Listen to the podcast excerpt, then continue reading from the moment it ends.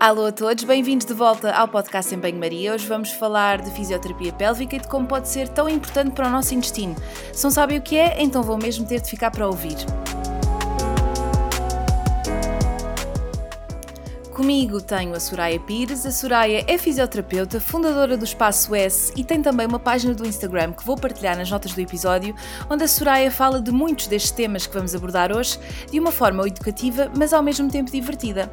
Adora socializar, mas também é adepta de tardes no sofá. E aqui já somos duas, Soraya, importa-me sempre manter o equilíbrio. A sua viagem de sonho é a Austrália e Nova Zelândia e adora a sorda de ovas e choques fritos com arroz de tomate. É natural de Bragança, é super simpática, adorei falar com ela. Espero que gostem desta conversa e que seja útil e até já!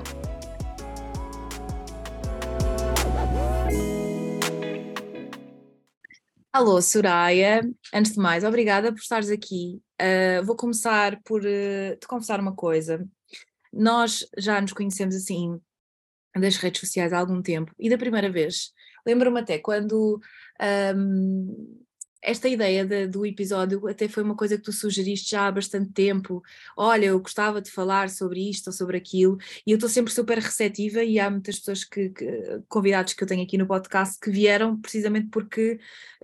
Um, não quero dizer se convidar, se convidaram, não é? Que me vieram, olha, tenho coisas para, para falar sobre isto, sobre este assunto, um, e que eu encorajo sempre as pessoas a fazerem, porque acho fixe, não é? Há muitas páginas, muitas pessoas que eu acabo por não conhecer e que, quando vêm ao meu encontro, eh, falam do seu trabalho e eu também fico muito a, fico a aprender. Na altura, quando me contactaste e, e, falaste sobre fisioterapia pélvica, eu, apesar de ser, de estar na área da nutrição e trabalhar uh, na área do, do intestino e, e, todas estas temáticas, confesso que tinha que era super ignorante relativamente ao papel da fisioterapia pélvica. Foi depois, quando, quando escrevi um livro sobre isto e quando me, me informei melhor, é que pensei, caramba, isto é realmente importante, como é que eu nunca tinha aprendido isto nem sequer na faculdade, como é que eu na minha prática clínica ainda nem tinha entrado em contacto, e na altura quando sugeriste eu pensei assim, ok, mas o que é que eu vou falar sobre fisioterapia? Quer dizer, não, não, tendo em conta o, o o tema e, portanto, a temática daquilo que é o meu podcast, eu pensei, bem, eu não sei, não sei muito bem como é que vou enquadrar. Uh, mas depois, à medida que vamos falando, e vou-me calar, não tarda, porque já, já estou demasiado, mas só para dar aqui um um bocadinho de contexto, mas depois, à medida que fomos falando, fui seguindo o teu trabalho, aprendendo imenso contigo, pensei, não, isto tem mesmo de, eu tenho mesmo de trazer este tema ao podcast porque é mesmo importante. Portanto, queria começar por perguntar, antes de mais, eu já sei porque já me tenho vindo a informar, mas eu calculo que muita gente não saiba o que é fisioterapia pélvica. Verdade, é verdade. Uh, antes de mais, obrigada pelo convite e obrigada por teres aceito este, este desafio de, de, de, de, tra de trazeres a parte da fisioterapia pélvica que pode, que pode ser uma aliada para o, para o teu trabalho, uh, embora haja outras que realmente aquelas que são mais conhecidas pode não ser tão óbvio que porque é que a nutrição ou porque é que a parte do intestino, que é aquilo que tu, que tu falas mais, como é que se liga ao, à fisioterapia pélvica, como é que estas duas áreas se ligam, mas a verdade é que nas imensas condições que nós tratamos, a nutrição e a, a fisioterapia pélvica estão, estão muito ligadas. E, e, isto porque não é possível uh, compartimentar, se tu, se tu quiseres, uh, se quisermos falar assim mais diretamente, os, os, três, as três, os três sistemas que estão uh, alocados ao pavimento pélvico, que é o sistema gastrointestinal, mais nomeadamente e em particular ali a zona do reto, a parte do sistema reprodutor, temos a vagina, temos o útero, temos ali a zona, a zona que está mais ligada à parte reprodutora e sexual, depois temos a parte da incontinência, da, do sistema urinário, ou da incontinência ou continência urinária, mas estão os três muito estão muito interligados e uma disfunção num pode se refletir na disfunção do outro. É quase é impossível tratar por compartimentos aquelas, aquelas estruturas.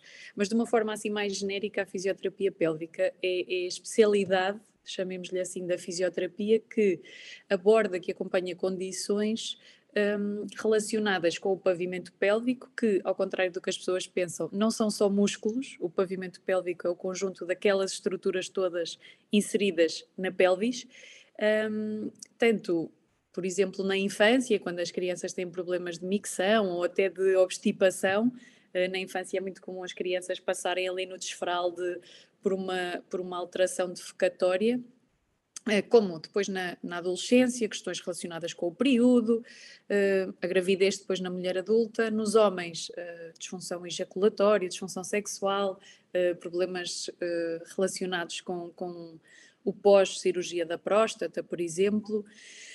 Mais áreas, mas não ver se não me esqueço de nenhuma, que eu quero mesmo que as pessoas saibam que isto é muito mais abrangente e que aqui tudo. É, e depois. É Desculpa interromper, é interessante porque eu acho que há uma, uma sobrevalorização do, do, trabalho do fisioterapeuta e não é só nesta parte da, da fisioterapia pélvica, porque acredita-se que muitas das vezes há aquela crença que o fisioterapeuta é aquela pessoa que faz massagens, uh, mas Sim. mesmo no hospital, só que um à parte, uh, na unidade de cuidados intensivos, há, há muito para além de, de, de da parte musculoesquelética, portanto, da parte sim. respiratória também. Que respiratória, sim. Não sim. tem grande.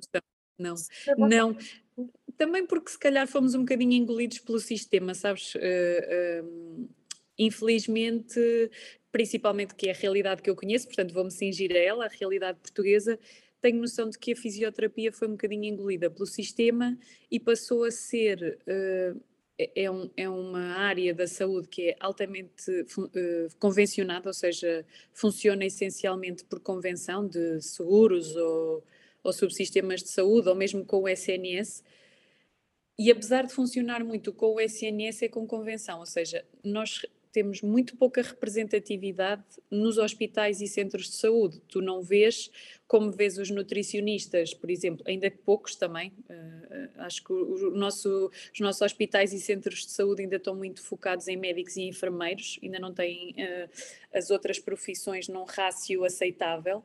Um, mas a fisioterapia realmente, se tu pensares no contexto hospitalar, ou até de centro de saúde, nós estamos à parte, num ginásio à parte, num, como se fôssemos um serviço à parte e não integrado na rede na rede hospitalar, por exemplo, né? nós não, o fisioterapeuta pode ir a uma enfermaria, eventualmente, mas não pertence àquela enfermaria, e se calhar devia pertencer, porque ortopedia é uma coisa, neurologia é outra, uh, cuidados intensivos é outra, portanto, ele não devia estar à parte e depois ir quando fosse preciso, ele devia estar nos, nos serviços.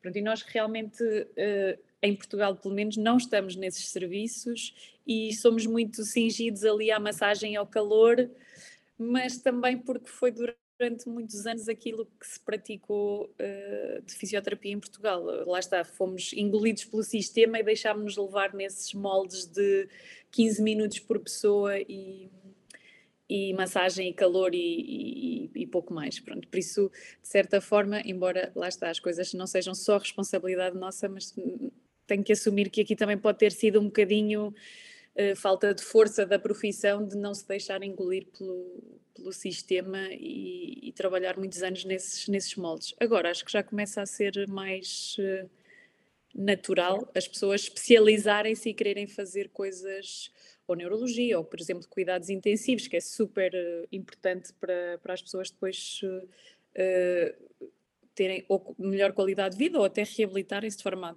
quando saem dos cuidados intensivos, ficarem super autónomas e com sequelas mínimas ou sem sequelas. Um, já se começa a usar mais isso, um fisioterapeuta que faz só aquilo ou só aquilo, ou praticamente só uma área. Sim, e... mas ainda é cedo, ainda é muito, ainda é um caminho muito, muito ainda é preciso percorrê-lo muito. A realidade aqui no UK é um bocadinho diferente e, e de facto os fisioterapeutas fazem é. parte das, das, enfermarias, dos hospitais e, do, e, dos centros de saúde, uh, mas também é por isso que estamos aqui, não é? Uh, para que criar este, este awareness.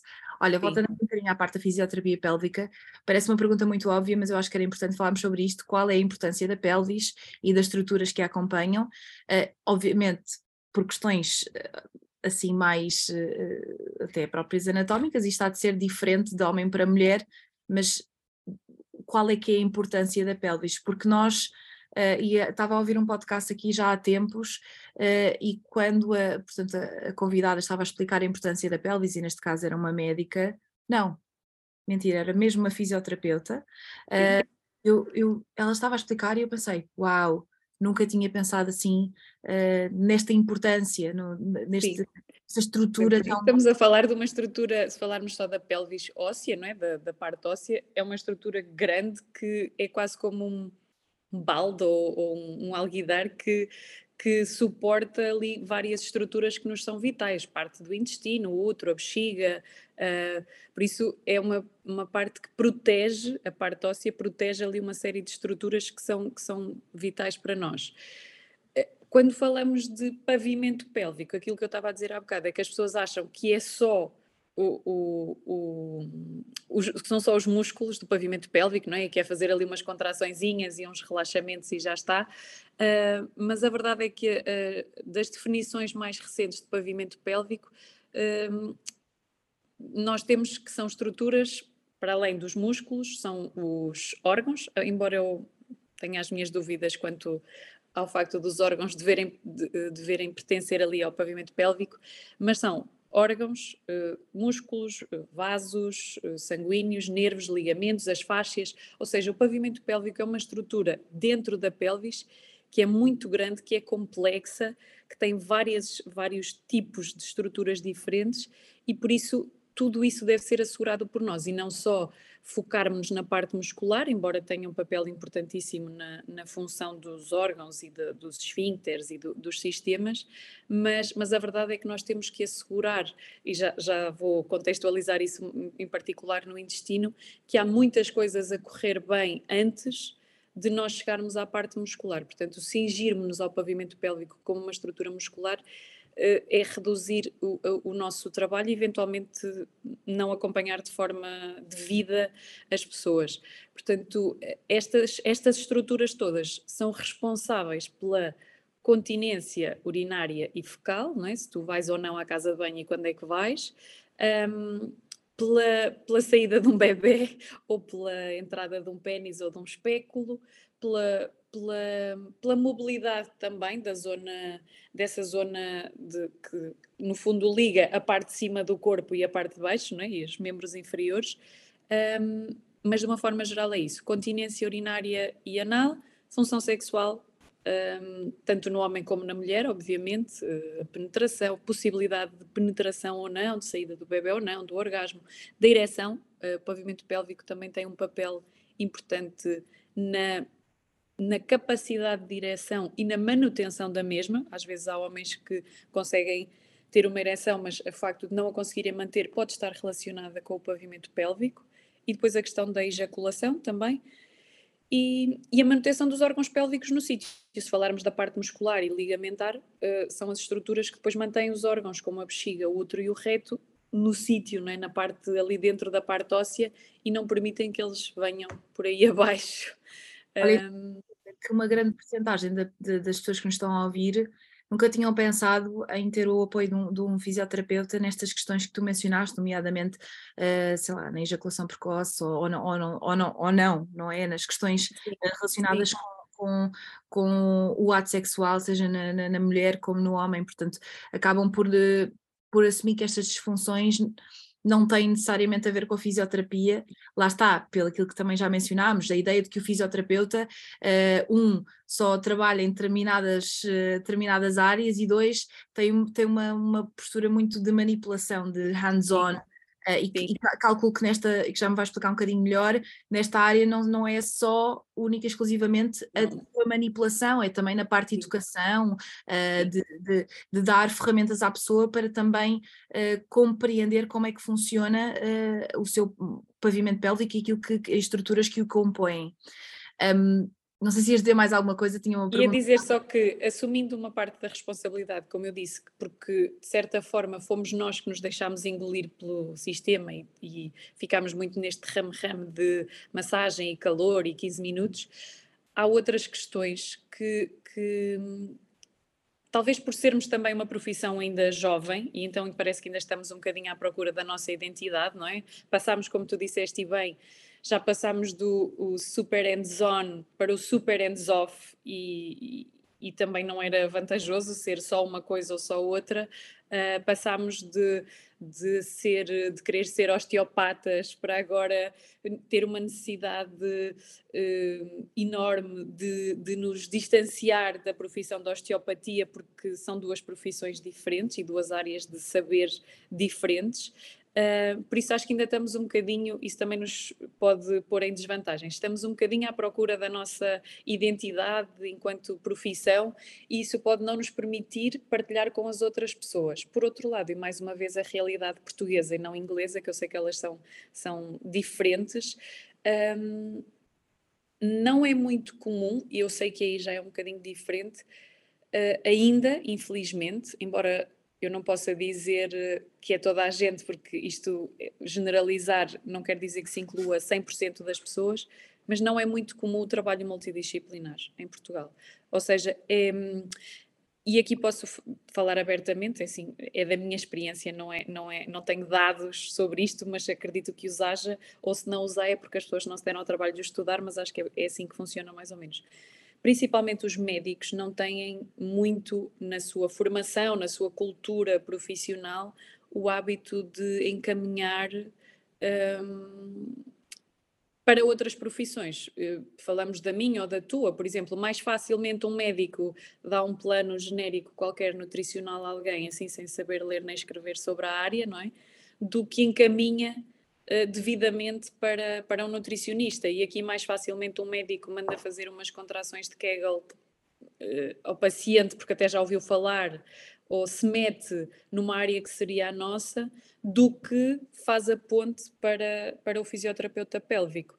Pronto, acho que isso também nos dificulta um bocadinho a vida aqui em Portugal, em termos de, de de crescimento desta área da fisioterapia, da fisioterapia em geral, mas eu vou, vou cingir à minha, que é a fisioterapia pélvica. Acho que isso também nos dificulta a vida em termos de, de, de acompanhamento das pessoas ou delas conhecerem o nosso trabalho e saberem aquilo que, que, nós, que nós podemos fazer por elas, porque nós não conseguimos chegar a toda a gente e aqui o médico tem um papel preponderante a chegar às pessoas e, e não o faz. Uh, claro que já há alguns médicos com quem eu tenho gosto de trabalhar que fazem isso, mas assim, mas eu confesso que não são a maioria, não, é, não representam a maioria, pronto.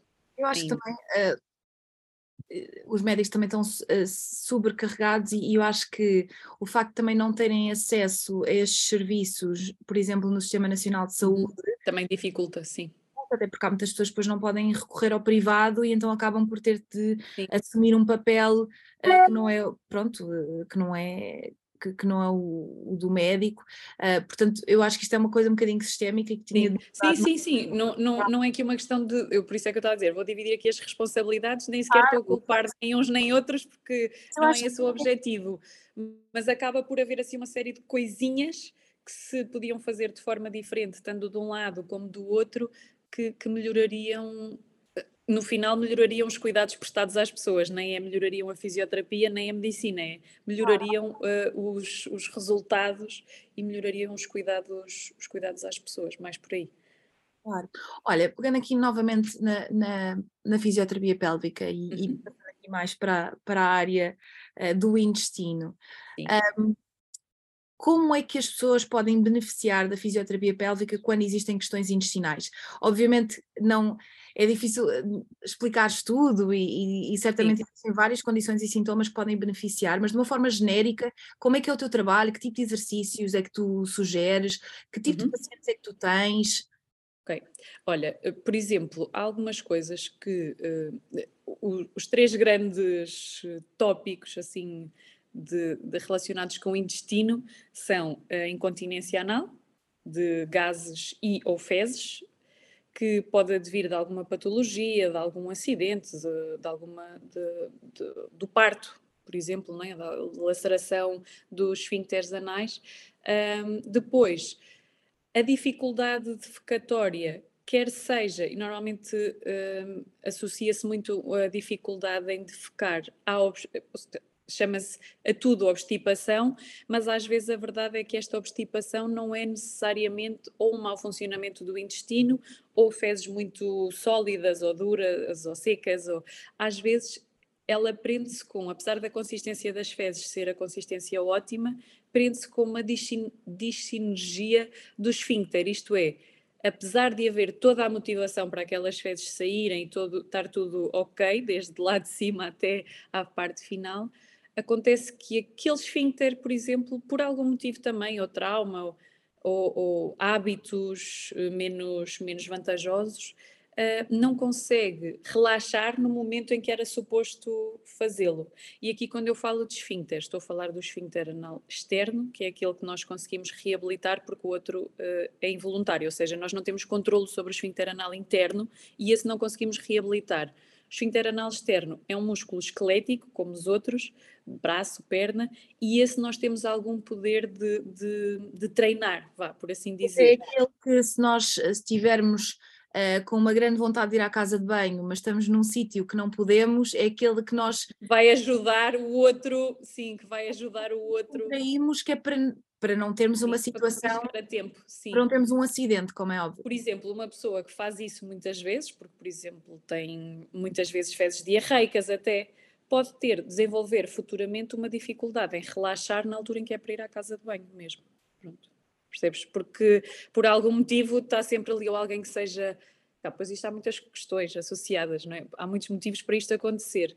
Uh, uma pessoa que nunca gosta de ir à casa de banho fora de casa e acaba por estar sempre a apertar, não é? Ali o dia todo, também desregula, para além do reflexo gastrocólico, desregula tudo, inclusivamente o esfíncter. Portanto, às vezes a questão da obstipação, e mais uma vez aqui o mandar comer fibras e água pode ajudar. Nós às vezes também pedimos, se eu, consigo perceber que se uma pessoa bebe 300 mililitros de água por dia, pronto, é uma coisa que eu consigo fazer sem mandar logo para a consulta, né? Isto é muito pouco, é preciso um bocadinho mais de água. Um, mas às vezes não é só isso, não é só as fibras e a água, há aí outras questões que são, neste caso, podem ser musculares e que, e que estão a dificultar a, a, a defecação normal. E depois há outra questão que não é assim também não é muito valorizada, uh, porque às vezes acontece num contexto específico e ainda há preconceito em falar, que é a dor anal. Quer seja na defecação, e essa aí se calhar eu acho que as pessoas têm mais à vontade em, em, em partilhar com o seu médico ou com, com alguém, mas, por exemplo, a dor anal na penetração, para além da defecação, pode já ser mais difícil as pessoas partilharem porque pronto, o sexo anal ainda não é ainda não é para muita gente uma coisa muito muito à vontade de se falar.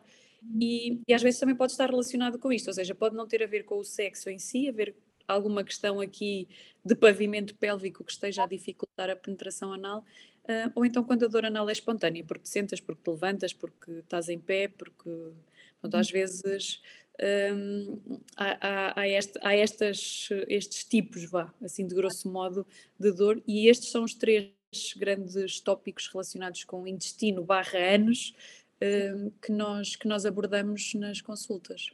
Caramba, sou realmente ignorante. Ou, acho, acho que nos últimos tempos, confesso-te que, que tenho, tenho tenho-me informado mais sobre isto, inclusive já encaminhei pacientes para, para a fisioterapia pélvica, porque também sinto que esta questão dos sintomas gastrointestinais, muitas vezes a, a, o ONS vai sempre para a nutrição e é a pessoa que não está a comer uhum. isso, não está não sei o quê.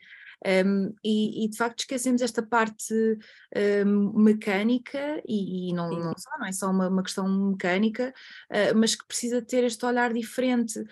Um, e, e, quando estás a falar, não que nesta fase me sinta mega ignorante neste assunto, mas estou em, em retrospectiva a pensar que uh, já tive situações clínicas em que esta, este apoio poderia ter sido tão, tão importante e que não foi considerado, seja por mim ou até mesmo por o médico. Às vezes há médicos não, que não, uh, não reconhecem a fisioterapia pélvica como um, um aspecto importante na recuperação destes, destes problemas. Um, olha, uh, e, e, e mais assim de uma forma prática, como é que são as tuas consultas? Uh, não sendo hands-on, que tipo de, de, de, manipulações é que tu fazes? Ou tu dás exercícios às pessoas? Ou tu dizes às pessoas, olha, tem de se contrair assim, tem de fazer assim, tem de se sentar assim, tem de abrir a perna desta uhum. forma? De uma forma mais prática e para quem... Uh, esta, esta questão é um bocadinho também visual. Sim, Sim. olha A primeira ferramenta que eu diria que é mais poderosa de todas e que é transversal a todas as profissões, mas em particular às da área da saúde, é a educação.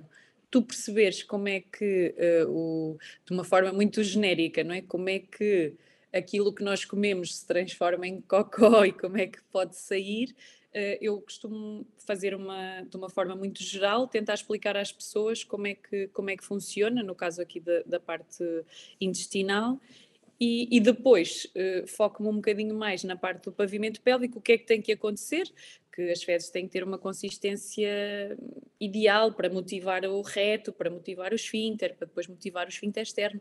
Pronto, eh, temos que respeitar essas vontades, por isso há assim uma série de coisas que que eu vou dizendo primeiro e que acho que, como tu, eh, como a expressão que tu usaste há bocado, o criar awareness ou criar consciencialização nas pessoas de como é que funciona, não para passarem a vida a pensar em como é que vão fazer cocó, não é?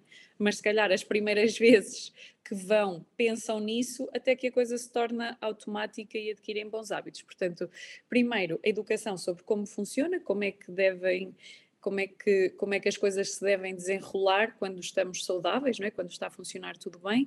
Depois, se houver necessidade disso, depois de perguntar à pessoa como é que é a rotina dela, não é? Eh, como é que é a rotina alimentar, como é que é a rotina de ir à casa de banho, perceber se é preciso adaptar alguns hábitos. Eh, por exemplo, é muito comum as pessoas não se sentarem, eh, principalmente para fazer xixi, numa sanita pública, um, por medo de apanhar infecções ou, ou pronto, por nojo, às vezes é mesmo asco, um, para é fazer cocó. Então, já agora, já era a minha próxima pergunta, mas já já, ah, já, te, já te digo. Então, uh, se as pessoas não se sentem para fazer cocó, muito menos, e até a maioria das pessoas uh, acaba por não fazer cocó na rua, também porque talvez as casas de banho, aquelas características de shopping ou de sítios públicos, também não permitam nenhuma privacidade, não é? Eu sei que é uma necessidade fisiológica e toda a gente faz o mesmo, com, uma, com nuances diferentes, isto vai dar tudo ao mesmo, mas a verdade é que para muitas pessoas o facto das casas de banho serem abertas em cima e embaixo e estar sempre gente e não sei o quê, dificulta também, por exemplo, essa capacidade de relaxar. Tu até queres, não é? Uh, até queres fazer cocó, mas depois há ali algo te está a inibir de tal forma que o teu esfíncter não consegue relaxar e não consegues fazer na rua. Um... Tem até uma questão, uh, uh, e, e, acho que esta conversa é mesmo, não disse isto no início, mas obviamente isto é zero tabus, que acho que é mesmo importante falarmos disto sem filtro nenhum.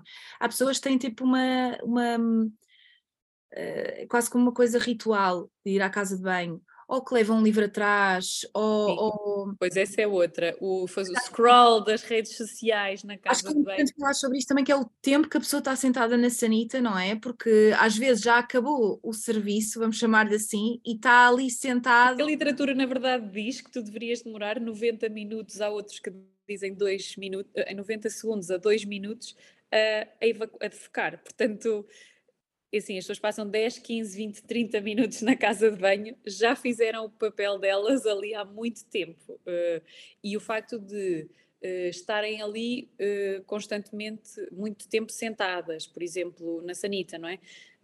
com o estiramento de pavimento pélvico. Às vezes as pessoas só se limpam quando saem, não é? Porque estão tão distraídas que acabam por só limpar quando quando terminam de fazer o scroll ou pensam já, já não sinto as pernas atrás, já estou com aquele formigueiro atrás.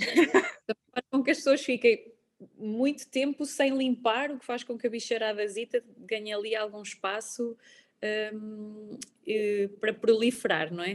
Uh, mas mais do que isso, a pressão no pavimento pélvico, nomeadamente anal, a questão de, de eventualmente ser um, um, uma postura uh, muito boa para as hemorroidas darem o ar da sua graça, uh, e depois para isso, para, para que aqueles sinais de esvaziamento fiquem um bocado baralhados em termos de sistema nervoso, não é? Porque era suposto eu fazer e sair, mas faço e fico ali, e até a bexiga pensa, ok, se ainda continuo na sanita, uh, é porque tenho que fazer xixi outra vez, e esvazia ali duas ou três vezes umas pinguinhas que não era suposto ter ter esvaziado. Por isso, quando no início eu disse que era quase impossível compartimentalizar as coisas, uh, era por causa disto, é porque aquilo que tu fazes uh, em relação a, aos hábitos defecatórios tem impacto no xixi, na parte sexual, tem, terá sempre algum impacto.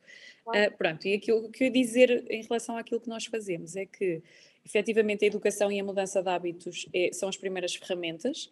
Depois, o exercício de forma mais específica para o pavimento pélvico, embora também se saiba que o exercício de uma forma geral pode ajudar na motilidade intestinal, pode ajudar ali a, a, ao funcionamento intestinal e eu também recomendo isso, exercícios de mobilidade, ou recomendo sempre que as pessoas iniciam ou mantenham a sua atividade física, mas o exercício específico de pavimento pélvico e eventualmente e no final um, mais como não é como últimos recursos, mas aqui a, a, teoria, pelo menos, não é só a teoria, eu acho que devia ser assim na prática, é começar sempre do mais simples para o mais complexo, não é? Uh, ainda que às vezes o mais simples não seja nada fácil, porque adaptar hábitos não é sempre fácil, é só, pode ser simples, mas para as pessoas pode haver ali alguma resistência não é? de mudar algumas coisas. Não é. Já falaste, falaste e muito bem disso no podcast ou num conjunto de stories em que falavas de determinantes sociais em saúde. Às vezes aquela mudança de parece que a pessoa é que está a ser ou preguiçosa ou, ou não quer, não é? Pronto, isto é muito mais profundo e complexo do que isso. Pedir a uma pessoa para mudar o seu estilo de vida, os, os seus hábitos, às vezes não é só pegar e mudar, é preciso perceber o que é que o, o envolvimento dela exige e perceber se também se aquilo que nós estamos a pedir é razoável ou não para a vida daquela pessoa. Pode ser super razoável para a vida de outra, um, e não ser nada razoável para, para a vida daquela. Mas começamos sempre pela parte mais uh, simples para o mais complexo, e o mais complexo seria a terapia manual. Um, e os equipamentos específicos, como biofeedback, sondas que podem ser utilizadas ou elétrodos de, de eletroterapia que podem ser utilizados para ajudar nesta, nesta reabilitação, nomeadamente aqui falando do esfíncter ou da, da capacidade de, defecatória. Um, e depois a questão de, de, falaste daquilo de sentar e afins. É o mais comum, é o mais, lá está, simples, mas às vezes é o mais difícil de implementar nas pessoas, essas, essas mudanças de, de, de hábitos. Eu acho que a questão do, do banquinho uh, é... Ah, o banquinho, sim, também, também. Sim, na, no caso de, da evacuação é não passar muito tempo na sanita uh, para defecar, é fazer aquilo que tem que se fazer e pronto. Respeitar o reflexo gastrocólico, aquela cólicazinha que, que que se tudo estiver a correr bem, não é uma cólica zorra, não é? Não é uma, uma dor intensa, mas é algo que nos diz, ok, tenho que ir fazer cocó um, respeitar isso sempre que possível. Eu, eu, não, eu, eu digo isto, mas nem sequer digo com toda a convicção, porque é assim, é óbvio que há ocasiões, e não é isso que vai fazer que nós sejamos disfuncionais, há ocasiões, se estiveres a meio de uma palestra ou assim, pá, não vais parar a palestra, não, não podemos ser radicais a esse ponto, não é? Para ir ah, à casa de banho, e não é isso que vai fazer com que fiques com uma disfunção defecatória. Mas sempre que possível, e a maior parte das vezes, respeitar esse reflexo, até porque reflexos em desuso tendem a desaparecer, não é? Depois torna a coisa mais difícil. Um, respeitar esse reflexo, sentar. Para pessoas que têm dificuldades ou que são muito baixinhas, uh, às vezes o banco resolve logo meia vida, o degrauzinho nos pés, um, para que os joelhos fiquem um bocadinho acima das ancas, uh, que eles fiquem uh, mais acima em relação às ancas e promovam uma postura mais, mais ótima. Depois há pessoas que mais para trás, a questão de mandar inclinar para a frente também já não se põe muito, porque há pessoas que sentem mei, melhor ou maior facilidade em ficar mais inclinadas, outras mais à frente, outras precisam de fazer o trajeto todo com o tronco para sentir que as fezes são mobilizadas para a saída ou para relaxar os esfíncteres. Por isso, depois aí é ir experimentando com a pessoa, ver o que, é que, o que é que resulta melhor para ela. Mas na prática estas, estas estratégias normalmente resultam. E depois, mais da tua parte, manter uma boa hidratação, um bom consumo, ou seja, garantir que as fezes estão boas para sair, porque, claro. e depois respeitar ali os sinais de, e a função da, da, da porta, não é? Da porta de saída. Claro. Eu acho que a questão do banquinho é, é mesmo fulcral e eu, estava assim naquela, vou partilhar isto, porque no fundo é, é, até eu me sinto constrangida, né? Estou aqui no meu podcast a partilhar os meus hábitos da casa de banho, mas acho que também não é uma coisa muito, muito gráfica, ok? Uh, mas eu confesso Sim. que a questão do banquinho, para mim, é, tem coisa de 3, 4 anos. Eu até Sim. então utilizei um banquinho para ir à casa de banho, uh, se calhar por falta de, de, de awareness, de conhecimento, ou, ou, por não sentir essa necessidade. Uhum. Uh, esses movimentos que as pessoas não conseguem ver porque, um, porque, porque isto é só, é só áudio, mas uh, às vezes há pessoas, não, não foi o meu caso, mas já há pessoas que já me reportaram que se uh, inclinam para trás e para a frente em movimentos repetitivos. Exato, sim, uh, ajuda. Para, para, ver se, para ver se sai, mas vou-te confessar que desde que utilizo o banquinho tenho imensa dificuldade em fazer de uma outra forma, porque acho que é tão confortável e tão um, automático, não é? Automático, Sim até porque estas questões de também, e é uma coisa que explico muito em consulta, não é suposto a pessoa fazer um, uma, uma força exorbitante para passar. Pelo contrário, pelo contrário, nós também ensinamos isso, a tentar uh, que a pessoa perceba como é que é o processo de, ou seja, o que é que deve acontecer naqueles esfíncter e naqueles abdominais, porque às vezes as pessoas fazem aquelas valsalvas enormes, que são aquela, aquela expiração, quase aquela expiração como se estivesse a desentupir os ouvidos, sabes? Quando fazes, tapas o nariz e a boca para desentupir os ouvidos. Pronto, às vezes as pessoas espremem-se assim todas. Vermelhas. Mas, suadas, isso não é, Pronto, não é suposto. Aquilo que era suposto acontecer. Não, mesmo que tenhas que fazer uma ligeira força inicial, uh, não é suposto fazer força, muito menos espremer-te e estares ali em sofrimento para, para defecar. Uh, o, o, banquinho realmente, olha, uh, por exemplo, quando as crianças passam, para tu veres a importância do banquinho, tanto em mulheres adultas, imagina, uma mulher que tenha um metro e meio, mais ou menos, é uma mulher baixinha, não é? Um, já tive casos em que acrescentar o banco à rotina dela resolveu a questão da obstipação. Tipo, ela estava obstipada, obviamente, mas não tinha nenhum problema mais para cima. A única questão era mesmo ela ter dificuldade em chegar com os pés ao chão, pronto, e uhum. ficar ali numa, numa posição sempre de tensão e, estou-me aqui a lembrar mesmo de uma pessoa específica porque foi há pouco tempo, por isso é que está a dizer ela, uh, mas pronto, não vou dizer o nome, e, e resolveu resolveu só com, com essa questão. Mas já tive mais do que um caso, por exemplo, em crianças, quando passam do bacio para a sanita, ainda que com redutor, as crianças que fazem cocó na, na, com os pezitos pendurados, não é? assim, com os pezitos e até mesmo com o redutor afundam ali um bocadinho mais o rabito, um, às vezes, do nada, aparentemente, não é? que é o que os pais acham, do nada a criança ficou obstipada.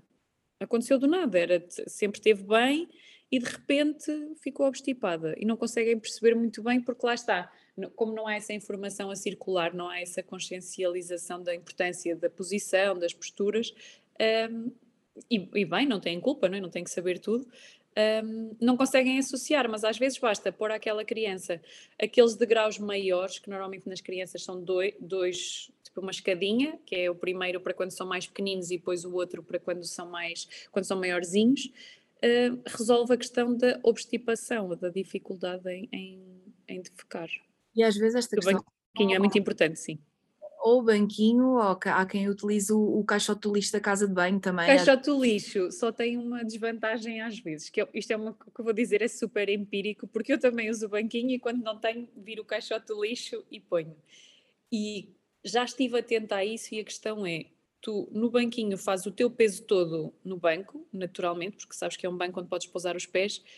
No caixote do lixo, há alguns caixotes que não permitem, que sentes que vão abaular, que, que vão amolgar com, com o peso, então não relaxas tanto um, como no banquinho. Além disso, a altura do banco, dos mais comuns, que são os mais fixes, uh, e dos caixotes do lixo, desculpa, se calhar sou eu que estou aqui a apitar, mas. Uh, não vou, não, não. não vou, espero que não entre aqui nenhuma chamada agora, meu Deus, que vergonha. Não, não há problema, isto depois acontece, nem sequer, nem sequer vou editar, Soraya, acho que isto é... Isso, é isso, estás muito bem, que é para ficar aqui a minha vergonha não, do, do apito. Já me aconteceu e não, e não se ouviu nada, portanto ah, não te preocupes.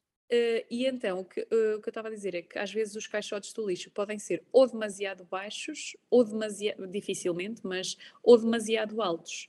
E aqueles degrauzinhos são mesmo ideal para que não tem que ser aquela marca que vende muito bem, pode ser um mais baratinho de 2 ou 3 euros, não precisa de ser um de 20, 30 ou 40 que já há de madeira, todos fancy.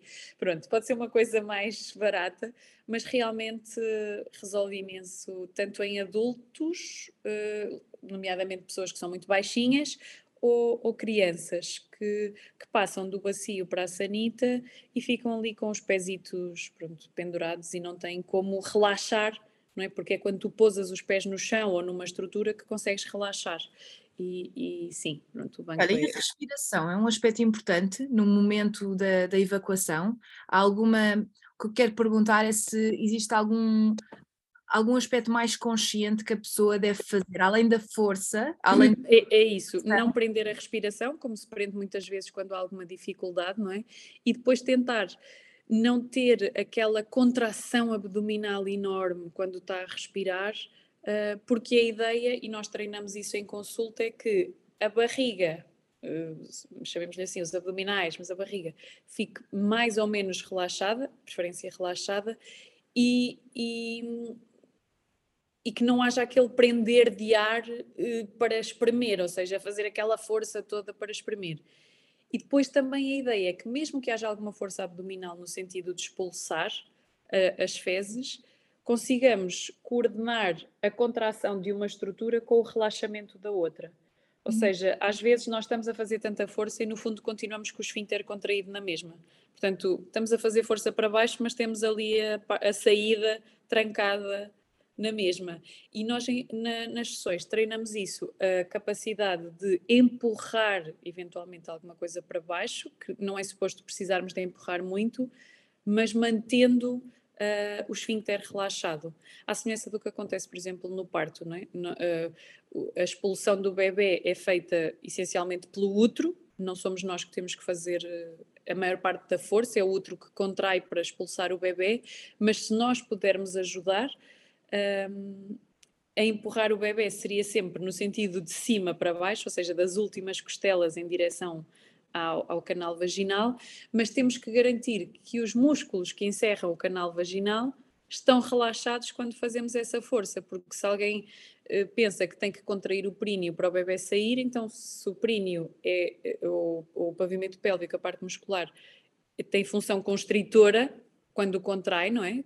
É que às tantas estás a eh, contrair, estás a, há, há uma determinada, e, e saberá, não sei, espero não estar a dizer aqui uma parvoíce, mas uh, na tentativa de contrair determinados músculos para ajudarem na expulsão, estás, se não conseguires coordenar. Uh, estás a contrair tudo e portanto não tudo, sai. Exatamente, pronto, a ideia é criar uma sinergia entre estes músculos, em que quando uns contraem, os outros conseguem manter-se relaxados para que que o caminho fique livre uh, até ao final, no fundo é isso. Se pensares num. Pá, há uma analogia, não é assim super perfeita, mas de uma, um tubo de pasta de dentes, não é? Tu, normalmente, para a pastinha não ser desperdiçada, começas de uma pontinha até à outra, não é? Mas a tampa tem que sair, tem, não pode lá estar, ou aquela película de, de alumínio não pode lá estar, tem que sair tudo, porque senão estás a empurrar a pasta dos dentes e ela volta para trás, ou. Pronto, é mais por aí, é direcionar os esforços. Uh, expulsivos, defecatórios, no caso de, de haver necessidade de, de os fazer, direcioná-los, mas com a consciência de que aquela estrutura final tem que estar relaxada para permitir que, que já que estás a fazer força para baixo, o baixo não está não tá a impedir depois a, a saída.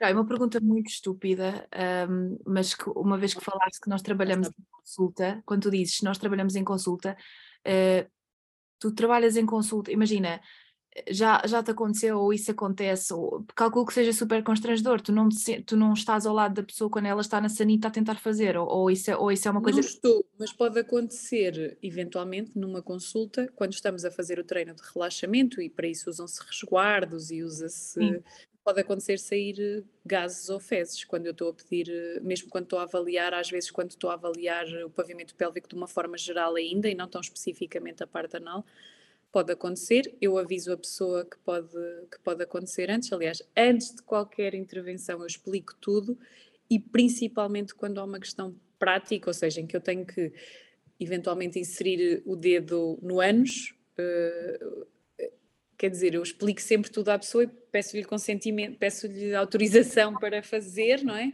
E depois há todo um, um, procedimento que eu gosto de cumprir, não acho que, não acho que, que, que, se deva acelerar porque ou pode ser doloroso ou pode, pode não, ser funcional. à vontade, não é? Quer dizer, estás a mais ou menos à vontade, sim. Mas pronto, mas isso é assegurado, antes eu explico pode acontecer. E é assim, se a pessoa não me der autorização, tenho que ir à volta, tenho que ver como é que vou fazer, porque não vou obrigá-la a expor-se daquela forma. Mas não estando na casa banho com ela, há em Marquesa trabalho que, pronto, pode ter assim algum, sim, ou mesmo há pessoas que podem ter alguma perda de urina quando estou a fazer alguns testes uh, e eu aviso antes que isso pode acontecer, uh, que é expectável, mas pá, se a pessoa não se sentir à vontade para isso, não faz naquela consulta, faz na próxima, vai para casa processar uh, uh, o que pode vir a acontecer e depois faz quando se sentir à vontade. É uma relação que, que, se vai estabelecendo, são coisas tão íntimas e tão pessoais Sim. que é normal que no início uh, as pessoas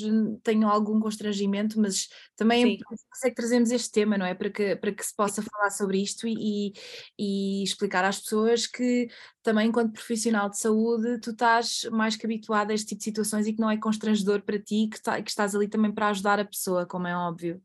Sim, mas dou, normalmente dou sempre o tempo porque, mesmo por exemplo, em casos de dor sexual, eh, principalmente até em casos de dor sexual, porque para além do constrangimento tens o, normalmente o trauma, mas dor anal igual, por isso vai dar tudo ao mesmo. Mas eh, são, são casos que eu também recebo mais, dor sexual. Eu não faço sempre a avaliação, o exame objetivo, o exame vaginal, ou o exame de, de manual, ou o que for, não faço sempre na mesma na primeira consulta. Às vezes explico na primeira consulta o que é que pretendo fazer, o que é que seria vantajoso fazer para recolher alguma informação uh, e a pessoa vai para casa processar e com, com o seu tempo. Uh, porque não há vantagem nenhuma em estar a traumatizar mais uma pessoa que já vem a nós com trauma, não é? Por isso, o que eu puder recolher, ok, mas será que sobrepõe aquilo que eu, que eu recolho do exame objetivo? Será que, que é mais valioso do que o que eu recolhi na história clínica e do que o trauma que eu vou causar à pessoa? Pronto, então tento ir com um bocadinho mais de calma nesses casos, mas normalmente todas as sessões de fisioterapia, em casos de incontinência, de gravidez, pós-parto, o que for, homens, mulheres, crianças, eh, nas crianças nós por norma não fazemos o exame como se faz no adulto. Um, tem que ter alguma calma, porque é isso, tem que se construir uma relação com a pessoa e, e ela tem que confiar em nós, não é? E sentir que, que pode estar ali à vontade, que, que, é um ambiente seguro, para depois progredir melhor, porque alguém que vá tenso ou, ou que depois fique magoado com aquilo que nós dissemos ou fizemos, uh, literal e figurativamente, acho que a pessoa é capaz de não voltar e de não voltar a mais ninguém, não é? Às vezes o que acontece é que as pessoas ficam traumatizadas e depois deixam de querer procurar uh, ajuda, quer seja connosco, com a pessoa que, que, lhe falhou, ou com, ou com outra pessoa qualquer, pois já não querem ir a mais ninguém porque vão assumir que vai ser sempre assim, não é? Claro que estamos com alguma calma. Se calhar é a zona do corpo mais privada, mais. Pois, sim. É, é diferente de mostrar um ouvido ou uma narina. Claro, claro. Claro que, que, implica sempre alguma sensibilidade. Soraya, estamos mesmo já no fim eu, e eu acho que temos razão que, que, podíamos estar aqui muitas horas à conversa porque este tema é realmente interessante uh, e estou aqui tipo, quero fazer mais e mais e mais perguntas, há muitas perguntas ao longo da conversa que não fica para outra, outra, outra, outras núpcias. Outro episódio, sem dúvida, mas não queria deixar uh, de terminar sem te perguntar que outras áreas, nomeadamente uh, no caso da endometriose, que é uma, que é uma área que também se, uh, que é uhum. transversal também à parte da nutrição e que tenho recebido pessoas em consulta com, esta, com este problema. Um, a, parte do, a parte do ato sexual em si, da gravidez, uh, não é uma coisa que, que, que, me siga, que tenha tanto, mas também já aconteceu uhum. ter pacientes com perturbações do comportamento alimentar e, ou outras perturbações Sim. psiquiátricas que até surgem de situações traumáticas, seja, e vou falar aqui um bocadinho, espero que isto não seja um, um triggering, mas uh, até de abuso sexual ou outras questões uhum. Muito traumáticas e muito difíceis relativamente à parte sexual e que já, já aconteceu uh, sugerir, um, ehm, portanto, a fisioterapia pélvica, porque é, é um aspecto muito importante na reabilitação, uhum. numa equipa multidisciplinar, estamos aqui a falar de situações muito, muito, muito difíceis. Mas lá está, não queria deixar, não queria terminar sem te perguntar que outras situações assim que possam uh, fazer a ponto com a nutrição que tu vês que não são necessariamente relacionadas com o intestino e qual é que é o teu trabalho? Uh, pronto, efetivamente há, há, há, questões, as questões eh, defecatórias se calhar são aquelas mais próximas, embora como eu disse, tudo o resto implica. As, as disfunções defecatórias são multifatoriais, a maior parte das vezes, e, e, o papel do pavimento pélvico, apesar de muito importante, não pode ser visto ou abordado uh, isoladamente. Uh, o ciclo de formação das fezes, a consistência, os hábitos, a postura, tudo tem, tem que estar assegurado, não é? E, e diria que aqui, mais do que se calhar não é mais. Eu eh, diria que aqui a equipa multidisciplinar é fundamental, mas realmente quando é que não é, não é? Quando é que, quando é que o trabalho multidisciplinar não é fundamental? No caso, por exemplo, da endometriose especificamente, uh, embora também já tenha, tenha alguns casos, não tantos, porque acho que também é, é difícil as pessoas chegarem até nós, porque há, há um trauma associado maior, mais profundo, de por exemplo, tu falaste em, em abuso e, e, infelizmente para as pessoas que, que vêm até mim, não é? Que são elas as vítimas disso, uh, eu já, já segui algumas e, e é um trabalho que requer mesmo uma equipa multidisciplinar, nomeadamente apoio psicológico, e, e, que também traz essas questões de, depois de, do corpo e da relação com o corpo que levam a dor sexual ou, ou a alterações do comportamento alimentar, não é? Uma má relação com, com a comida porque há uma má relação com o corpo, porque há uma... Deixa-me dizer-te uma coisa, não é só, isto não é só em casos de, de abuso sexual, não é? Às vezes esta disfunção uh, eh, um, ao nível sexual e a própria incapacidade da mulher e do homem de terem prazer a, não tem só que ver com questões de abuso, ah, mas... Sim, sim, eu estava a dizer que em particular também já recebi, portanto... Mas só para, só para dar aqui o disclaimer, que, que, que, até que fui eu que introduzi esse tema, quer dizer, pode, pode também surgir por, por alterações nas dinâmicas da relação, uh, no passado da pessoa, da forma como, como se relaciona sim. com a sua própria sexualidade. Eu ia dizer isso a seguir, sim, sim, sim, que apesar de haver a questão do abuso, também há eh, culturalmente e socialmente, a forma como as pessoas foram educadas, há, há limitações, por assim dizer, para a vivência da, da sexualidade de forma saudável. E até certo ponto, e lá está, nunca isoladamente, a fisioterapia pélvica também pode, pode ajudar nesse, nesse sentido. Não da forma que as pessoas têm muitas vezes uh, presente, que é com os dilatadores e, uh, e forçar a, a promover a penetração assim a todo, quase todo o custo. Quer dizer, aí uh, estamos mais uma vez a reduzir a sexualidade a uma, um, um uma estrutura que penetra outra, não é? E, e isto é, é muito, mais do que isso, é? É muito mais do que isso, exatamente. Agora, se a pessoa tem, por exemplo, essa vontade, claro que esse será o objetivo do acompanhamento, não é? Permitir a penetração. É óbvio que eu falo sempre do resto, né? que sexo não é só penetração vaginal, que... mas se a vontade dela é conseguir fazer aquilo, eu também tenho que respeitar que a vontade dela é conseguir fazer aquilo e tentar trabalhar com ela para que aconteça. No caso da endometriose, mais uma vez, lá está, isoladamente, o papel da fisioterapia na endometriose. Um, eu não vou dizer que não fazemos nada, porque, porque não é verdade, mas nós não intervimos na endometriose. As pessoas têm que se convencer que a endometriose é uma doença que não tem cura e que não é possível intervir na doença. É possível intervir em contexto de gestão de sintomatologia, não é? de dar qualidade de vida a uma pessoa que tem uma doença crónica. Um, e não há, uh, embora se venda imenso, não há manipulações que resultem, não, não se quebram aderências com a manualidade, porque, epá, se nós conseguíssemos tirar aderências de endometriose com as mãos desde fora, uh, era escusado os médicos andarem a afinar a laparoscopia e não sei o quê, e todos com equipamentos XPTO e a estudar imenso tempo para, para ver qual é a melhor forma de, de retirar essas aderências ou de, de, de, as melhorar, de as trabalhar com equipamentos super uh, rigorosos e afinados e, e, com técnicas e estudo e tudo. Portanto, pá, não é o fisioterapeuta que é a última bolacha do pacote que chega lá com as mãos e consegue resolver aquilo tudo. Portanto, isso não acontece e a evidência não demonstra isso, pelo contrário, até cada vez mais clara nas nossas limitações em termos de terapia manual e de manipulações e assim. Uh, portanto, isto tinha que ficar claro porque também não podemos andar aqui a vender coisas que, que, que não são verdade. Uh, agora, na gestão da sintomatologia, mais uma vez integradas numa equipa multidisciplinar, isso com certeza com educação sobre a condição, sobre a doença, não é?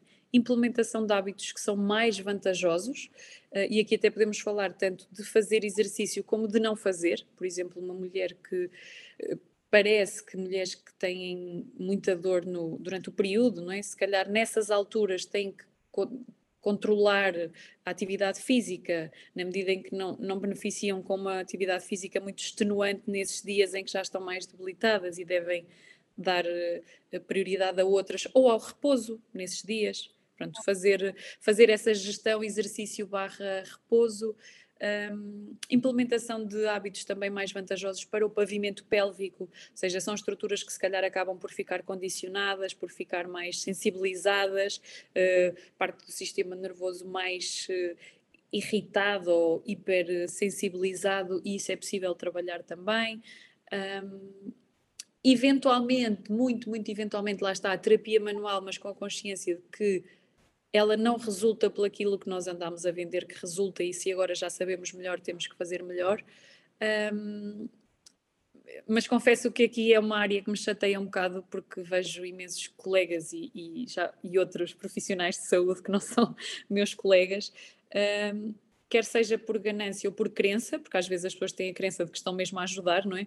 Venderem que fazem isto ou aquilo na endometriose quando não fazem. Tipo, a pessoa precisa de um contexto muito específico para lidar com aquela condição crónica e às vezes simplesmente não se consegue lidar, porque há condições crónicas que nós não conseguimos uh, melhorar ou não é melhorar ou melhorar para sempre ou melhorar por longos períodos há, há, condições as condições crónicas são uma verdadeira montanha russa não é e, e mesmo com uma equipa multidisciplinar toda em sintonia às vezes não conseguimos ajudar aquela pessoa. Pronto, é isso. É, e, e, assumir isso.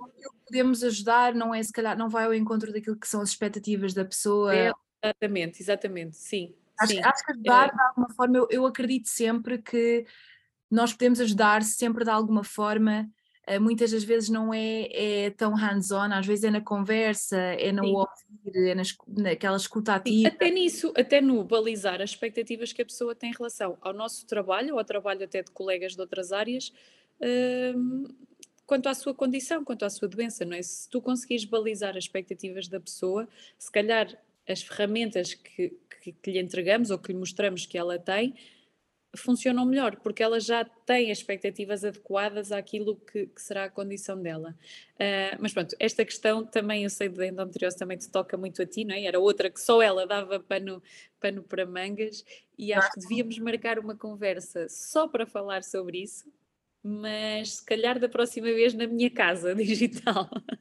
Sim, acho que fico, aceito o convite 100%, que acho que muitas muitas dúvidas em relação a isto e é um tema que também me tem vindo a interessar cada vez mais, a saúde, a saúde da mulher ou, ou das pessoas que têm uh, útero, não é? Acho que também é, é, importante também adequarmos um bocadinho a nossa linguagem nestes dias, porque... Enfim, Mas no caso da saúde da mulher, deixa-me te dizer que é difícil adequar, é? porque há uh, pessoas que têm útero que não são mulheres, uh, há pessoas que têm útero então, mas há pessoas que não têm útero e que são mulheres, porque não têm, ou porque nunca tiveram, ou porque tiraram. Por isso, esta, esta questão da, da, saúde da mulher, eu tenho aí um post para fazer sobre isso, sobre como é que na saúde pélvica nós podemos tentar ser o mais inclusivos possível, tendo em conta que há, à partida, diferenças que nós não conseguimos contornar e que torna, que torna difícil a linguagem, uh, porque. Porque depois é um mundo, não é? Essa, essa questão da linguagem. E eu tenho, por acaso, na saúde pélvica em específico, principalmente porque há estas diferenças de sistema reprodutor, de, uh, que, que, que tornam difícil às vezes falar de. Em inglês é mais fácil quando tu é, falas de male e female, não tens que usar uh, woman e man, pronto, podes usar male e female. Toda a questão dos pronouns e tudo mais, e, e, e eu quando, quando falo nisto é, é uma tentativa genuína e honesta de ser inclusiva, mas confesso que às vezes também posso falhar nisso, porque acho que são temas que se têm vindo a falar cada vez mais, nem sempre estou 100% informada e, portanto, um, eh, assumo aqui um bocadinho a minha, a minha dificuldade em às vezes uh, tornar o tema. Eu também, principalmente lá está, porque estas questões são tão. Uh, uh, de biologia, de estrutura, não é? Quando eu falo de da mulher, estou a falar de, de, de, ovários, útero, de vagina, de, não estou a falar da mulher uh, em contexto emocional, social ou como ela se auto-vê, Um, há algumas coisas em saúde pélvica que nós conseguimos assegurar, mas lá está, em inglês é mais fácil quando tu usas male e female, claramente estás a falar de estruturas anatómicas e, e não estás a falar de homem e mulher. Em português fica um bocado estranho falar de macho e fêmea, Uh, quando queres falar de útero e ovários e assim, não é tão fixe, uh, uh, mas sim, há, há, adaptações que nós conseguimos fazer para ser claro. mais inclusivos na, na linguagem. Mas fica aqui, pronto, fica aqui este, este, este pequeno detalhe que, que, que, a nossa intenção. Mas por isso é que a saúde da mulher deixou de se chamar saúde da mulher, não é? Porque, e, e, e, também andámos ali à procura muito de, do que será melhor, porque depois fisioterapia pélvica também parece redutor, porque reduz a estrutura e nós pois. vemos a pessoa como um todo e, e claro. reduz a estrutura. Mas pronto, para já o que está mais consensual é a fisioterapia em saúde pélvica, um, que assim mulheres, homens, crianças, quem seja, entra tudo, entra tudo uh, no nosso barquinho e, e, e, sem ferir suscetibilidades, porque realmente a saúde da mulher era um bocadinho, era bastante uh, redutor, não é? Sim, mas, eh, mas pronto, acho que achei por bem mencionar aqui isto e também acho que we're all a work in progress, não é? E acho que sim, sim claro. esta é uma questão que, que às vezes nos é difícil de, de, de adequar a linguagem porque porque também não estamos nessa situação, se calhar, uh, e arrisco-me a dizer, eu, tanto eu como tu nos, nos eh, reconhecemos como mulheres uh, e, portanto, estas questões Sim. não se colocam, mas, mas para o outro este entendimento e tentarmos ser, sermos inclusivos. Claro, vezes... claro. Sim, era aquilo que eu estava a dizer, é que não tem problema se tu não fizeste as coisas super bem numa dada altura, não é? Mas acho que a frase até é da Maya Angelou, que é quando dá o teu melhor e quando souberes melhor, faz melhor, não é? Por isso uh, acho que não tem problema fazer as coisas como fazemos, se depois ao saber melhor, uh, fizermos melhor. Olha, Soraya, chegámos ao fim, eu acho que até, até estamos aqui um bocadinho de tempo, mas a malta não se vai importar porque acho que. Espero que não. trouxemos foi, acredito eu, valioso. Eu vou deixar no, nas notas do episódio todos os teus uhum. contactos, não só da tua página do Instagram, também o teu espaço, o espaço ESC e, e, como é que as pessoas podem te contactar para aceder aos teus serviços. Um, e muito obrigada, foi um gosto. Obrigada eu, foi um gosto enorme, foi mesmo muito bom. Obrigada. Beijinho. Beijinhos.